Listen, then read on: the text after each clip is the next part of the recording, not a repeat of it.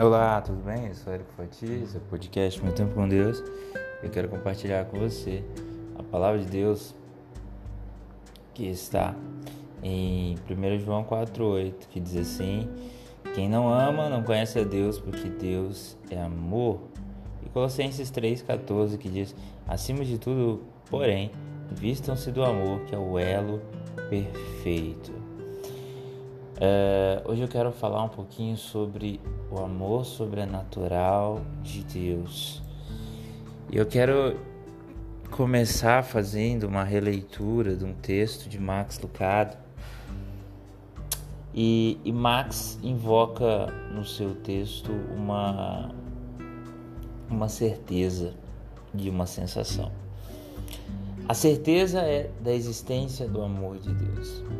E a sensação que ele sente é de que a maioria das pessoas que desafiam e negam a Deus assim o fazem mais por medo do que por convicção.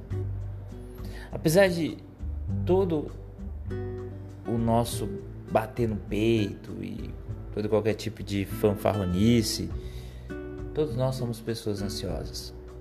Não podemos ver um passo no futuro, não podemos ouvir aquele que é o nosso dono. E a gente é ansioso. Não é à toa que tentamos morder a própria mão daquele que nos alimenta, Deus. Mas Deus alcança e toca. Se Ele está tocando em você, então deixe que Ele toque. Deixe que o amor dele encontre espaço na sua vida. Anote: Deus ama você com um amor sobrenatural. Você não pode ganhá-lo sendo cativante. Você não pode perder ele sendo um perdedor ou uma perdedora. Mas você pode ser cego ou cega o suficiente para resistir ao amor de Deus.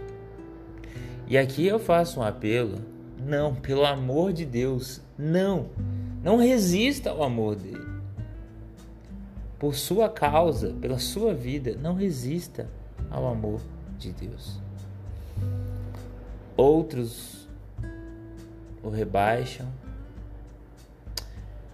mas Deus reivindica a sua vida, porque Ele te ama. Deixe a voz definitiva do universo dizer